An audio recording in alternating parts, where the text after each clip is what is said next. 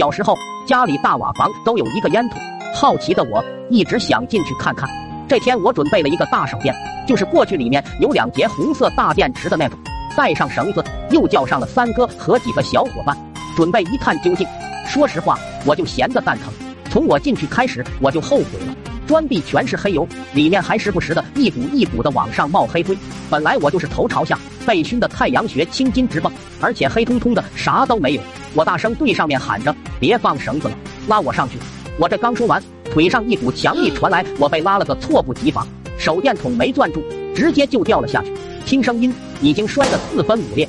当我出来那一刻，看我浑身上下全是烟油，三哥几人发出了野鸡般的笑声，我心里极度不爽，就去地窖拿了几个红薯打发他们走了。可能折腾的太累了，就打算在地窖里休息一会儿，可不知不觉中就睡着了，也不知道什么时候下起了雨。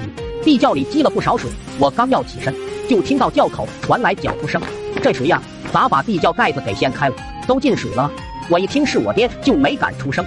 那天我爹像往常一样上窖里拿白菜，那时候窖里也没灯，完全是凭习惯拿蔬菜。好巧不巧的一下就摸到了我的头，顿时嗷了一声，然后条件反射一巴掌就拍了过来。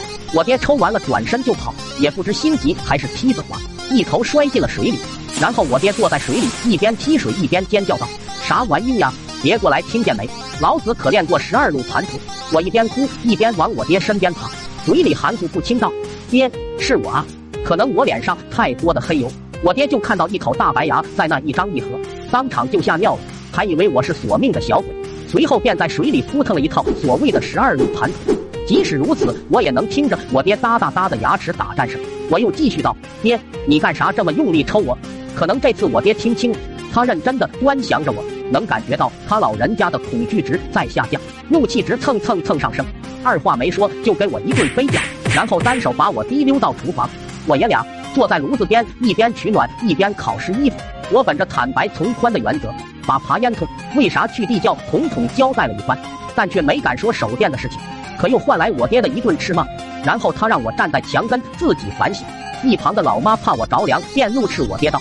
孩子还小，身子弱，他会生病的。你这样对待孩子，也不怕雷公来找你？我爹也豁出去了，咆哮道：“来啊，来劈我啊！”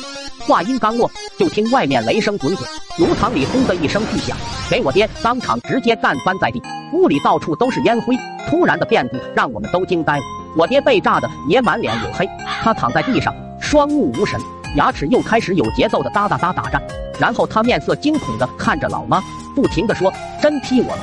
过去还真劈我了！我爹本来不迷信，这一次让他对鬼神有了。敬畏之心，在家买了。好多神刀的玩意，虔诚膜拜了。起来。